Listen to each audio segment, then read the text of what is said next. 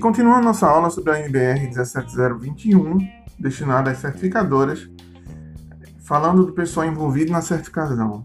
A certificação. A certificadora precisa ter em seu corpo uma quantidade de profissionais competentes suficientes para abranger todos os escopos e volume de cliente. Então, os escopos de atuação. Então, se ela atua em determinados códigos específicos que estão direcionados à atividade da organização, ela deve ter pessoal competente e suficiente para atender. Todos devem ser esclarecidos quanto às suas responsabilidades e autoridades. A que ponto você tem autoridade para? Tem que ser um processo definido para selecionar, capacitar e nomear auditores, ou seja, um procedimento específico.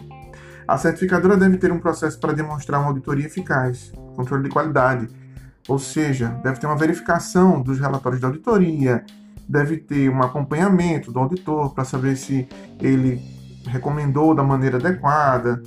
Então, são, são alguns pontos que eles, que eles determinam para avaliar se a auditoria aconteceu a contendo e se isso não vai gerar problemas no futuro. Porque se um auditor ele erra lá na ponta, ou a equipe de decisão de certificação da certificadora erra também, na hora que opta por manter, por manter ou por é, recomendar uma empresa, é, isso, a BNT pode questionar a certificadora a respeito. Então, a certificadora deve fornecer a auditores e especialistas técnicos informações e procedimentos atualizados para a execução da auditoria. Então, existem procedimentos para execução, principalmente no que tange as diretrizes, procedimentos que determinam o que é que deve ser visto, o que é que é uma não conformidade em determinado referencial normativo.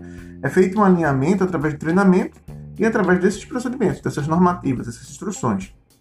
Deve possuir um plano de treinamento e capacitar sua equipe para sanar gap de competência, ou seja, é necessário a, a algum proveu algum tipo de competência, revisou uma norma, é, foi identificado algum tipo de problema, então a certificadora terá né, que fazer esse tipo de intervenção aí, terá que aplicar um treinamento junto à equipe para prover essa competência.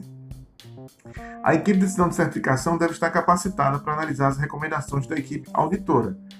Então, a equipe de decisão sempre que a autoria recomendar, né, a equipe autora recomendar, vai ser responsável por verificar se essa recomendação é pertinente ou não.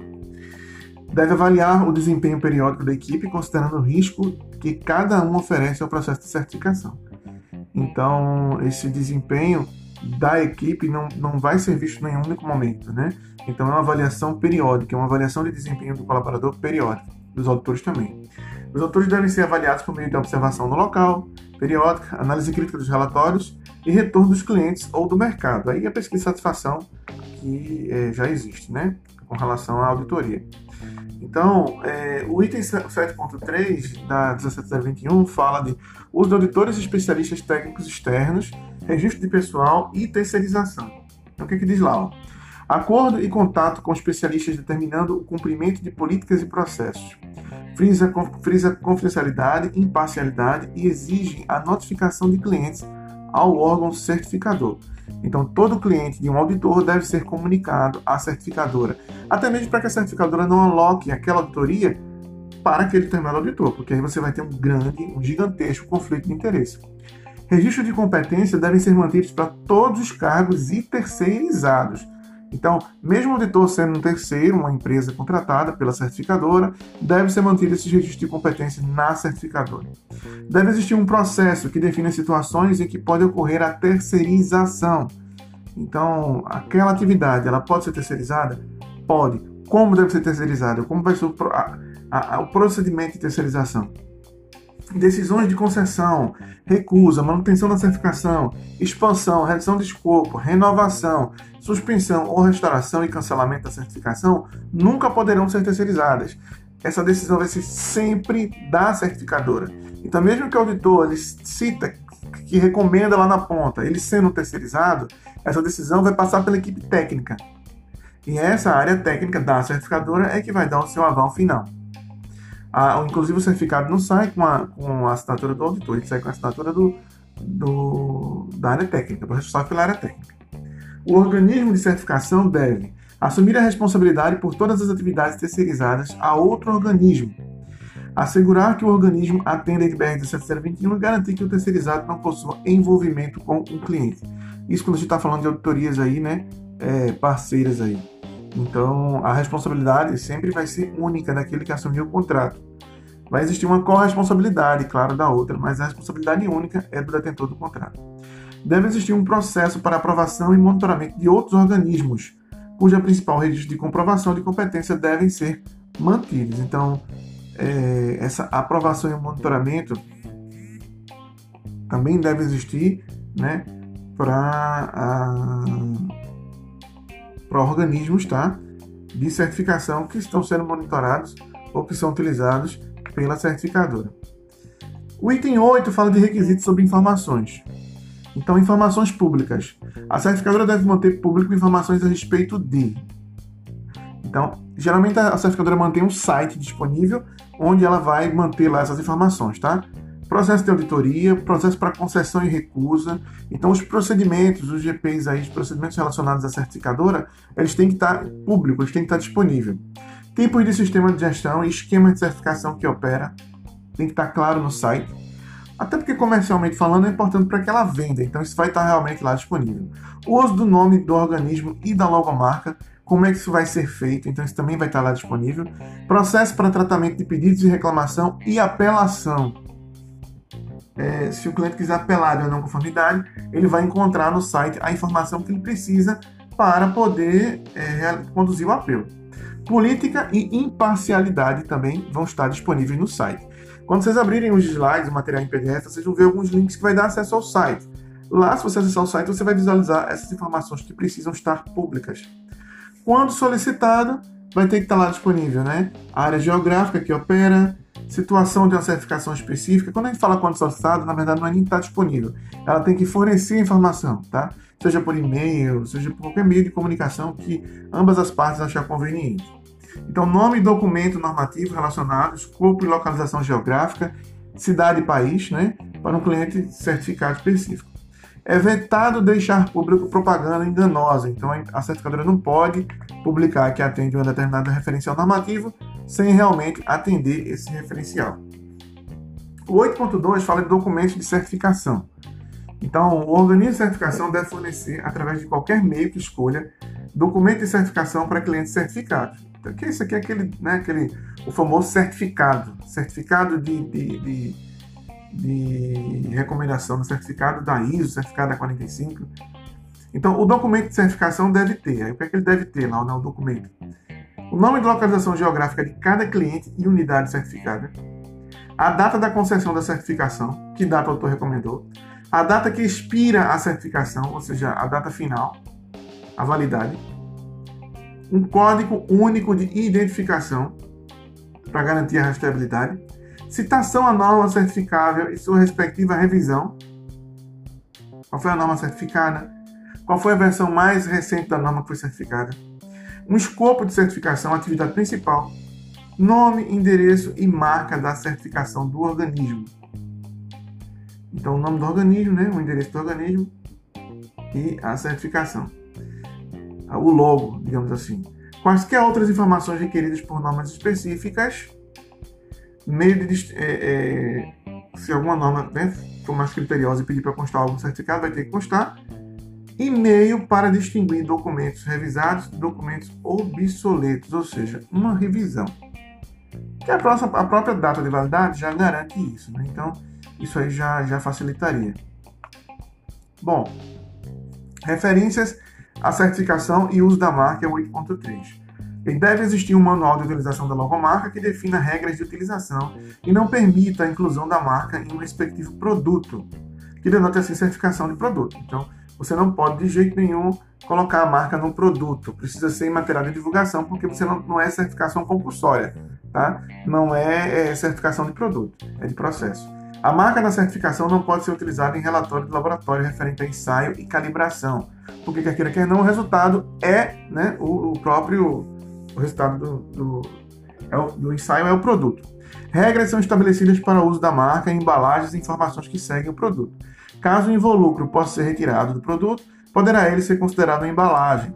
As informações devem ser re, se restringir à identificação do cliente certificado, tipo de sistema de gestão, norma aplicável e organismo de certificação emissor de certificado. Então, na embalagem do produto, você pode ter uma certa menção à certificação, mas no produto de forma nenhuma. Tá? Acordo entre cliente e certificadora. É, acordos legais e contratos devem estar definidos para, então, primeiro, atenda aos requisitos definidos pela certificadora ao referenciar condições de certificação nos meios de comunicação. Então, isso tem que estar acordado. Não permita declaração que induza o erro em relação à sua certificação por parte do cliente.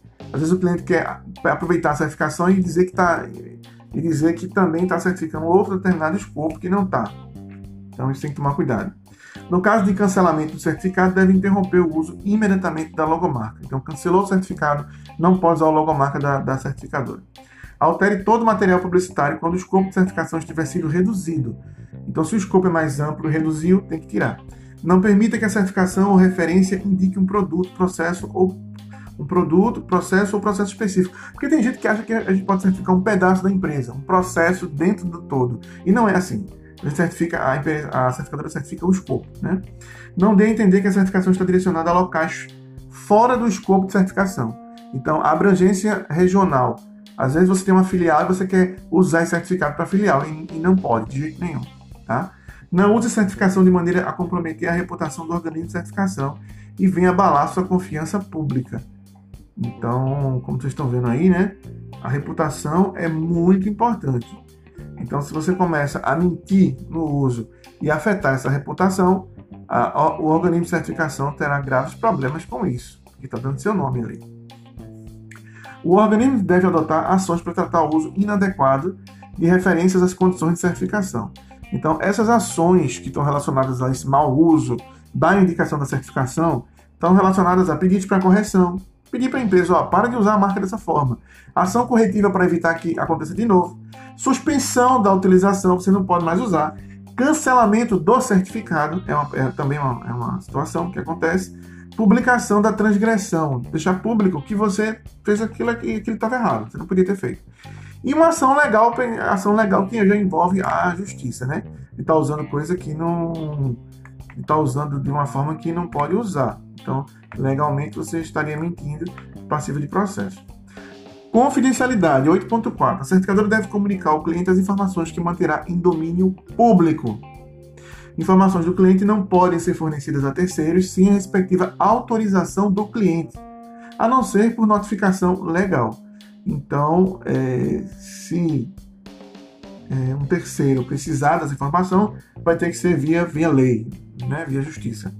Informações do cliente provenientes de outras fontes, como uma reclamação, por exemplo, devem ser mantidas confidenciais. O cliente reclamou, consumidor final, cliente do, da, da, empresa, B2B, então vai ter que ser, é, é, essa reclamação tem que ser tratada e mantida de forma confidencial. Todas as informações obtidas durante a auditoria por terceiros, auditores, devem ser mantidas confidenciais, exceto se requerido por lei. Tá? Então, quando a lei se envolve nesse processo, aí não tem jeito, aí a organização vai ter que, é, de certa forma, é, apresentar informações. O organismo de certificação deve ter processos e equipamentos que garantam a confidencialidade das informações. Quando se fala em processos e equipamentos, a gente tem aí sistema, né? A gente tem todo um, um, um mecanismo, é, documentos de confidencialidade, como a gente falou, que vai proteger a organização? Ou proteger as informações da, da organização. Quando tange a troca de informações entre um organismo de certificação e seus clientes, tá? A certificadora deve manter o cliente informado a respeito de a descrição detalhada das atividades e processo de certificação, os requisitos normativos para a certificação, tem que estar claro, informações sobre as taxas e valores que serão pagos pela empresa, requisitos do próprio organismo de certificação, requisitos internos, inclusive da logomarca, como a gente falou, direitos e deveres dos clientes certificados e informações a respeito de registros de reclamações e apelos. Tudo isso vai ter que estar dentro né, dentro aí da, da, tem que ser contemplado no, na, no procedimento de comunicação da certificadora. Notificação de alterações pelo organismo de certificação e notificação de alterações pelo cliente certificado. Então vamos primeiro pelo, pelo organismo de certificação, tá? O organismo deve comunicar ao cliente a respeito de alteração no requisito de atendimento, geralmente revisão da norma. Então, a norma ISO vai revisar, é papel da certificadora comunicar essa revisão que vai ocorrer, o que aconteceu, e o prazo que o cliente vai ter para se adequar. Cada certificadora, em prazo regulamentar cabível, verificar o sistema do cliente e suas adequações. Então, dando aquele prazo, depois das adequações, a certificadora vai lá e verifica se está tudo ok. Bom, cliente deve comunicar à certificadora questões que possam abalar o sistema de gestão ou a certificação. Então, qualquer problema relacionado ao seu sistema deve ser comunicado. A situação legal, comercial, organizacional ou propriedade, organização e gestão, pessoas, endereço de contato, né, alteração, revisão de endereço de contato, escopo, alteração de sistema de gestão, tudo isso deve ser comunicado ao cliente.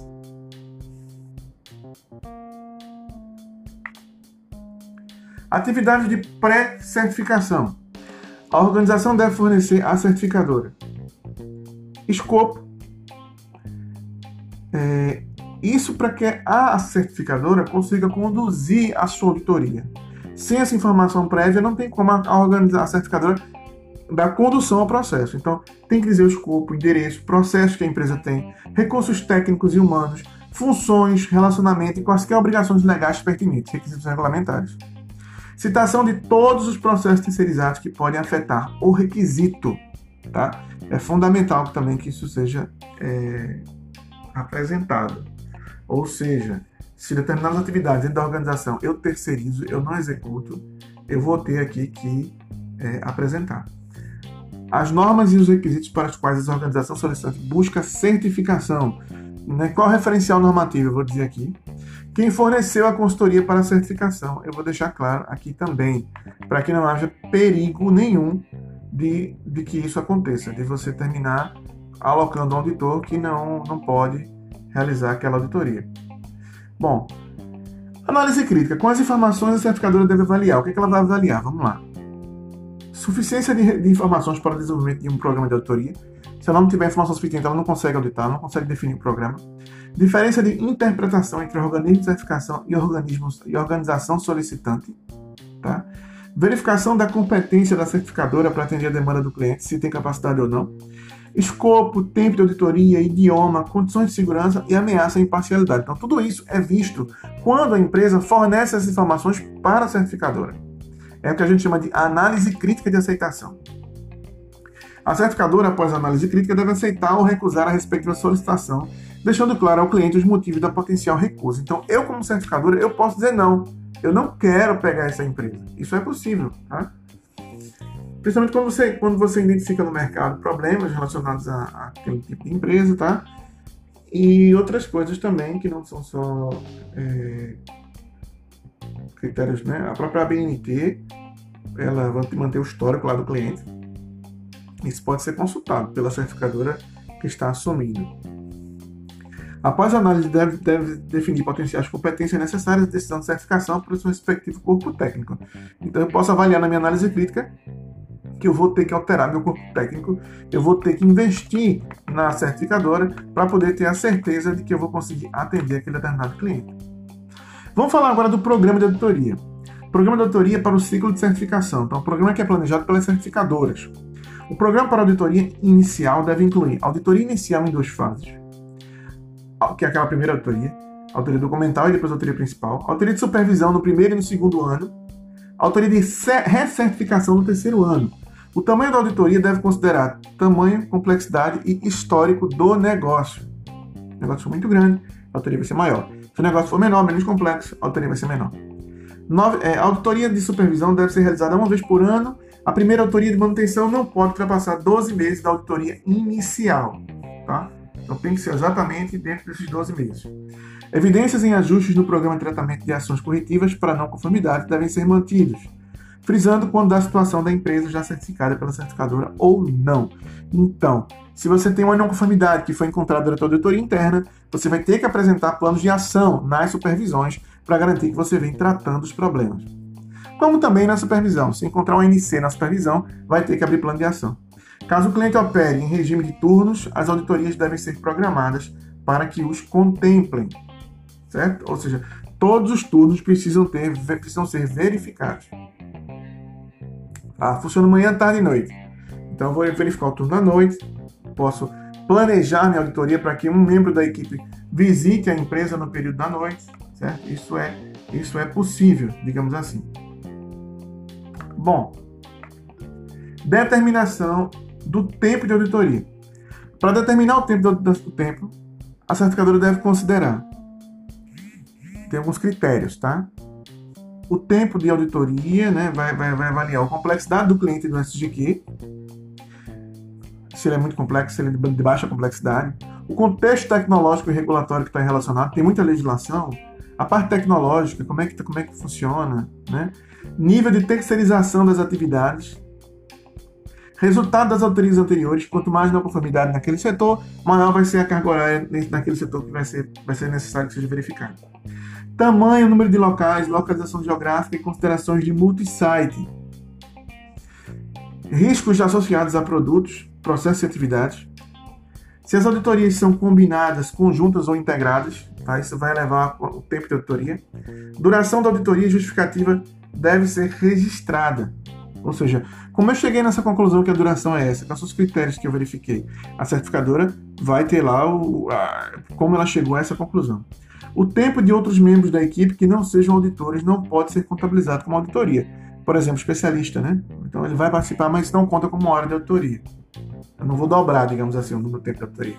Observação: deslocamentos não estão inclusos no cálculo. Caso necessário, intérprete, intérprete né, convém considerar acréscimo no plano porque realmente existe essa questão da tradução, então você tem que aumentar um pouco o tempo de auditoria, tá? É, amostragem de multisite tem 9.1.5 da 17021. Para empresas que possuam várias unidades executando a mesma atividade operacional, poderá ser feita uma amostragem dos sites. Não precisa ver todos os sites, tá? Eu posso fazer uma amostragem. Digamos que eu tenho 65 unidades no Brasil. Então eu posso verificar uma parcela disso desde que eu obedeça norma técnica específica que esteja relacionada à amostragem. Caso sejam feitos, caso sejam vários sites com atividades distintas, não poderá ser feito de forma amostral, de jeito nenhum. Cada site são atividades diferentes, então devem ser considerados de forma diferente. A certificadora, não na definição do programa, deve garantir a confiabilidade do processo. Então, é, essa confiabilidade vem através de competência, vem através da montagem adequada, né? vem através de, de, de um programa adequado. Então, é necessário que haja essa, é, essa, essa, esse cuidado para garantir essa confi, confi, confiabilidade no programa. Desculpe. Bom, planejamento de auditoria. É, a certificadora deve determinar objetivo, critério e escopo Tá? Determinação da conformidade de um sistema de gestão, determinação da capacidade de um sistema de gestão de atender a critérios contratuais e legais. Determinação da eficácia de um SGQ no atendimento a um cliente, identificação de, melhor, de melhorias para o SGQ. Então, é, as, ao determinar esse objetivo, né, deve considerar isso, tá? Que eu acabei de falar. O escopo deve descrever plantas, unidades organizacionais, atividades principais ou processos principais. Certificados por unidade devem esclarecer somente as atividades executadas. Critério: requisitos de um documento normativo, procedimento e documentação desenvolvida pelo cliente. Então nós temos objetivo, critério, objetivo, critério escopo. São três coisas que o planejamento de auditoria ele deve conter. Então, na hora que você envia lá o programação, o planejamento, também vai contemplar esses itens aí que a gente acabei de passar para vocês. Isso vai estar no programa, no planejamento. É, o 922 fala sobre designação da equipe auditora e seleção de tarefas. Toda equipe precisa ser competente. Deve decidir o tamanho da equipe auditora. O líder deve ter um conhecimento profundo de pelo menos uma das normas, tá? E é ele que vai mandar, é ele que coordena toda a atividade da auditoria. A equipe poderá ser composta de especialistas técnicos, tradutores e intérpretes, auditores em treinamento, auditores e auditores líderes, como eu falei para vocês. Eu só não falei muito bem a diferença entre auditor e auditor líder. Auditor, líder, auditor é um membro da equipe, auditor líder é o que coordena toda a atividade, tá? Mas ele também audita. O papel do líder é crucial na definição de responsabilidades. É ele que vai distribuir aí o programa né, da auditoria pelos, pelo, é, é, para a sua equipe. No que tange a observadores, especialistas, técnicos e guias, é bom a gente salientar. A presença de observadores deve, deve ser acordada com a certificadora antes da auditoria, tá? Não dá para colocar um observador sem falar antes com a, com a certificadora, apesar de muita gente fazer isso. Observadores não podem influenciar ou afetar o processo. Observadores podem ser membros da organização do cliente, consultores, pessoal do organismo de acreditação, realizando um testemunho, órgãos reguladores ou outras pessoas justificadas. Todos esses são considerados observadores. A presença de especialistas técnicos também deve ser acordada com o cliente. Um especialista técnico não é um auditor, então ele não fala, ele só ajuda o auditor. O especialista técnico deve ser, deve ser acompanhado por um auditor. Tá? É bom que isso fique claro. Os especialistas podem ajudar o auditor na elaboração do plano de auditoria, porque ele vai ter uma noção maior a respeito do processo, né? sobre aquela atividade, o conhecimento técnico. Isso pode ajudar na definição do programa. Todo auditor deve ser acompanhado por um guia, a não ser quando acordado entre líder e cliente. Então, se isso for acordado, tá? É, não, não seria necessário guia. Os guias são designados pela equipe auditora, tá? Sempre. É, os guias não podem influenciar ou interferir no processo de auditoria. Bom, quais são as responsabilidades desses guias? Estabelecer contatos e horários para as entrevistas, organizar visitas para as partes específicas do local ou da organização, assegurar que regras de segurança sejam conhecidas pela equipe auditora, testemunhar a auditoria em nome do cliente, fornecer esclarecimento ou informações conforme requisitado pelo auditor. Quando apropriado, o próprio auditado poderá assumir também o papel de guia, tá? Isso é possível também. Está mais aberto hoje em dia.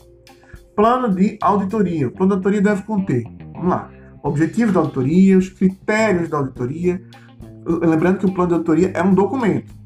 O escopo da auditoria e unidades de processos que serão auditados, as datas e lugares das auditorias, incluindo visitas a sites temporários, auditorias remotas, a duração esperada das atividades e, as funções da equipe. Isso também tem que estar, deve estar incluso no plano. Né? Comunicação das tarefas da equipe auditora. Como é que é essa questão das, das comunicações? Então, a equipe auditora deve é, examinar e verificar né, estrutura, política, processos, procedimentos, registros de documentos relacionados ao cliente pertinentes à norma do sistema de gestão. Então, esse é o papel do auditor. Verificar se esses itens atendem a todos os requisitos pertinentes ao escopo pretendido de certificação, se estão relacionados ao escopo. Confirme se os processos e procedimentos estão estabelecidos, implementados e mantidos com eficácia, ou seja, estão, estão é, sendo executados na prática. Comunique ao cliente para sua ação quaisquer incoerências entre a política, objetivos e metas do cliente. Tá? Então, é papel manter essa comunicação com o cliente ao longo de todo o processo. O plano de auditoria deve ser comunicado e as datas devidamente acordadas com o cliente. Tá? É, não dá para marcar sem falar com o cliente. Quando requerido, a certificadora deve fornecer o nome do currículo do auditor no intuito de alinhar qualquer mudança antes do respectivo evento. Então, caso a certificadora opte por isso, tá? desculpe, o cliente opte, ele pode pedir para ver o currículo do, do, auditor, sem nenhum problema. Vamos falar agora da auditoria inicial de certificação. Tá? A auditoria deve ser realizada em duas fases. Vamos falar da fase 1. Essa fase 1 não requer um plano de auditoria normal. Tá? É, os objetivos são né, verificar a documentação do cliente, então é uma auditoria documental, avaliar as condições da planta e discutir detalhes sobre a fase 2, que é a auditoria de certificação, analisar a compreensão do cliente a respeito do processo que irá passar, entender se o cliente está entendendo né, o que é essa auditoria, obter informações necessárias para alinhar o escopo, discutir a respeito de alocação de recursos para a fase, o que, é que vai ser necessário, elaborar o planejamento da fase 2, né, o programa, conferir a existência de análise crítica e auditorias internas para definir parecer sobre a condição da próxima fase. Se você não tiver análise crítica, não tiver auditoria interna, fica quase impossível você partir para uma segunda fase. Então, esses são, esses são pontos principais. E convém que ao menos uma parte da fase 1 seja realizada em loco, seja realizada na empresa. Tá? Bom, continuando. Certificação inicial. As conclusões a respeito da fase 1 devem ser repassadas ao cliente é, ou seja, o parecer deve ser dado ao cliente. Potenciais não conformidades identificadas na fase 1 devem ser comunicadas ao cliente. Os dados da fase 1 não precisam seguir o rigor de um relatório. Tá? Pode ser um documento. O cliente deve ser informado a respeito de adiamento ou cancelamento da fase 2. Caso necessário, a fase 1 poderá ser repetida. Então, quando acaba a fase 1, o autor pode chegar e dizer assim: ó, não acho que seja habilitado para a fase 2, e acho que a gente deve é, alterar esse prazo para execução da fase 2. Isso é possível. Pode ser que o cliente não goste muito, mas infelizmente é necessário. Tá? Fase 2. O objetivo da fase 2 é avaliar a implementação e eficácia do sistema de gestão do cliente. Deve ocorrer obrigatoriamente nas dependências do cliente e deve checar evidências de conformidade com a norma, a gente está falando da auditoria já em loco, já em pé, conversando com as pessoas lá em campo. Análise dos objetivos e metas, análise dos principais requisitos estatutários, regulamentares e contratuais, tá? entre cliente e certificadora, entre cliente e legislação, controle operacional dos processos dos clientes, auditoria interna e análise crítica da direção, é necessário que seja visto, políticas dos clientes, como um todo. Conclusões. A equipe auditora deve analisar criticamente e concordar quanto, às conclusões da auditoria. Então, quando o auditor externo, quando o auditor líder define se recomenda ou não recomenda, ele, ele repassa isso para sua equipe para que seja para que se conduza né, uma avaliação não democrática, porque no final a decisão vai ser do líder, mas de toda forma é, é, isso é discutido, isso é conversado, digamos assim. Bom, é, a norma também ela fala de reunião de abertura, a 17021. A gente já falou, acho que a última aula de vocês foi sobre reunião de abertura, mas eu vou passar cada ponto aqui específico tá, que precisa ser, ser dito durante a reunião de abertura, segundo a 17021. Então, apresentação dos participantes e funções, confirmação do escopo de certificação, confirmação do plano de auditoria e mecanismo de feedback, tá? confirmação dos canais formais de comunicação entre auditores e clientes, confirmação da disponibilidade dos recursos para a equipe auditora, confirmação da confidencialidade, confirmação do procedimento de segurança, identificação de guias e observadores, confirmação de método de relato de resultados, informação a respeito do cancelamento da auditoria, esclarecer quem é o líder da equipe, constatações e resultados das auditorias anteriores, métodos e procedimentos de auditoria, frisando a amostragem, confirmação do idioma e depois no final abre para o cliente fazer perguntas. Detalhe, percebam que a quantidade, o volume de informação na abertura de uma certificação, uma certificação de, de, uma auditoria da 16021 é bem maior do que o que vocês viram na renda de abertura. Tá? Porque ali o que a gente está vendo está citado a 19011 e aqui está a 17021, então é diferente. Tá? Aqui é, são requeridos mais itens. No que tange a comunicação durante a auditoria, a equipe auditora deve trocar informações a todo momento. Tá? Qualquer problema que impeça a equipe de atingir os objetivos da auditoria deve ser relatado para a certificadora e para o cliente. Então, se não vai dar para conduzir, vai ter que ser dito, relatado. O auditor pode indicar uma alteração de escopo que deve ser comunicada ao cliente e à certificadora durante o evento. Tá? Isso também é possível. Você pode chegar à conclusão que aquele escopo não está não, não tá adequado e alterar o escopo em detrimento a cancelar a certificação do cliente. Então você coloca por exemplo, você pode conversar com o cliente para alinhar um escopo mais ameno, visto o escopo que ele está querendo não poder estar sendo auditado. Tá? Obtenção e verificação de informações. Aí, informações para comprovação do atendimento precisam ser requeridas de forma amostral. Então, não vai avaliar tudo. O não, esse não é o objetivo. Métodos para obtenção de informações devem incluir entrevistas, observações de processos e atividades, análise de documentos e registros. Tá? Então, basicamente, esses são é, é, os, o método utilizado. Identificação de, e registros da constatação de auditoria. Então, o auditor ele deve registrar conformidades, não conformidades classificadas, maiores e menores, como eu falei para vocês, oportunidades de melhoria que venham a acontecer, que venham a ser identificadas. Uma não conformidade deve conter descrição do problema, da evidência, da evidência dos referenciais normativos que ferem então existe, é, vocês vão ter uma aula sobre como registrar uma não conformidade, mas basicamente é necessário que é, seja claro o que foi que desacordou, a evidência do fato e o referencial normativo que está, que está ferindo.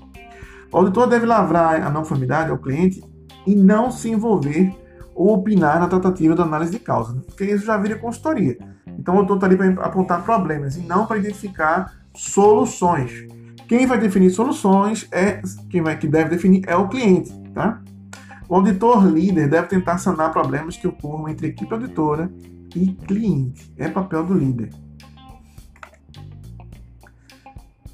No que tange a conclusão da auditoria, é, a preparação né? deve acordar quanto decisões e evidências verificadas, tá? Deve reanalisar constatações, identificar ações de acompanhamento do FUP e reavaliar e, se necessário, acordar alterações no programa de auditoria. Isso tudo antes da reunião de conclusão, para que não gere nenhum tipo de, de, de dúvida, certo? A reunião de encerramento, segundo a 17021, ela também deve passar por alguns pontos aqui. Ó. Ela deve citar, deve ter a presença da diretoria obrigatoriamente, é, quando conveniente também com os gestores das áreas, deve ser presidida pelo líder da equipe, apresentar conclusão e possível recomendação da empresa, né? Todas as não conformidades devem ser relatadas com respectivo prazo de resposta. Deve citar a amostragem, o método e prazo de relato, relatório, tratamento de não conformidade e possível impacto na certificação, isso deve ser dito, prazo de plano de ação, atividade da certificadora pós-auditoria e processo de apelo e tratamento de reclamações. Então, tudo isso deve ser dito na reunião de encerramento. Deve ficar claro para o cliente, deve colocar os pontos nos is aí, certo? Bom, é... no que tange a não conformidades, tá? Porque as, as certificadoras também passam por auditorias, né? E é bom deixar claro isso aqui, tá? Existe a não conformidade do cliente e da certificadora. E ambas precisam ser tratadas com análise de causa, ação corretiva para evitar reincidência e, e eficácia, né? análise da eficácia das ações posterior, para saber se não vai é, fazer com que o problema volte. É a avaliação da eficácia que vai determinar se o problema retornou e se vai ser necessário girar o PDCA, ou seja, abrir uma nova ação. Vamos falar um pouquinho agora da decisão de certificação. A equipe decisão não pode contemplar membros da equipe auditora, tá? É uma equipe, é uma equipe à parte, é a avaliação de um trabalho que foi feito em campo. As pessoas de decisão devem ser funcionárias, ter contrato ou participar do corpo societário. Então não dá para ser terceirizado. Decisões de certificação devem ser registradas. Se, se recomenda, se não recomenda. Análise crítica antes da decisão tá? é necessário verificar a situação das não conformidades, ou seja, as não conformidades estão encerradas? Estão, ótimo. As informações fornecidas para a equipe de decisão para análise devem ser relatório de auditoria, ações corretivas tomadas pelo cliente para tratamento de não conformidades, tá? confirmação das informações ou dados do cliente, confirmação de que os objetivos da auditoria foram alcançados, recomendação de concessão por parte do líder. Aí, ó, o prazo máximo para tratamento de não conformidades é seis meses. Passou disso, deve seguir para uma nova fase, fase 2. É bom deixar claro. Então, se a empresa não certificar, tem seis meses aí. Se não certificar, vai para a fase 2. Deve existir um processo para tratamento de clientes provenientes de outras certificadoras, que é o retake. Ele, você, a certificadora ela retoma aquele contrato de outra certificadora. Então, tem que ter um procedimento para isso. Recertificação ou renovação é a condição mediante resultado da auditoria e análise de reclamações no período. Então, baseado nisso, você vai é, recertificar, a certificadora vai recertificar a empresa ou não, tá? A manutenção, no que tange a manutenção da certificação, tá? A autoria de manutenção não precisa de decisão. Em caso de não conformidade maior ou cancelamento de certificado, a certificadora pode conduzir mais um processo com auditor independente, ou seja, diferente daquele que realizou a primeira avaliação. Existem outras fontes de monitoramento que podem ser utilizadas diferente de auditoria, portfólio do cliente, documentos, documentos pesquisados antes, antes até mesmo da visita ao cliente. Autorias especiais podem acontecer junto com autorias de manutenção, tá? Isso é possível.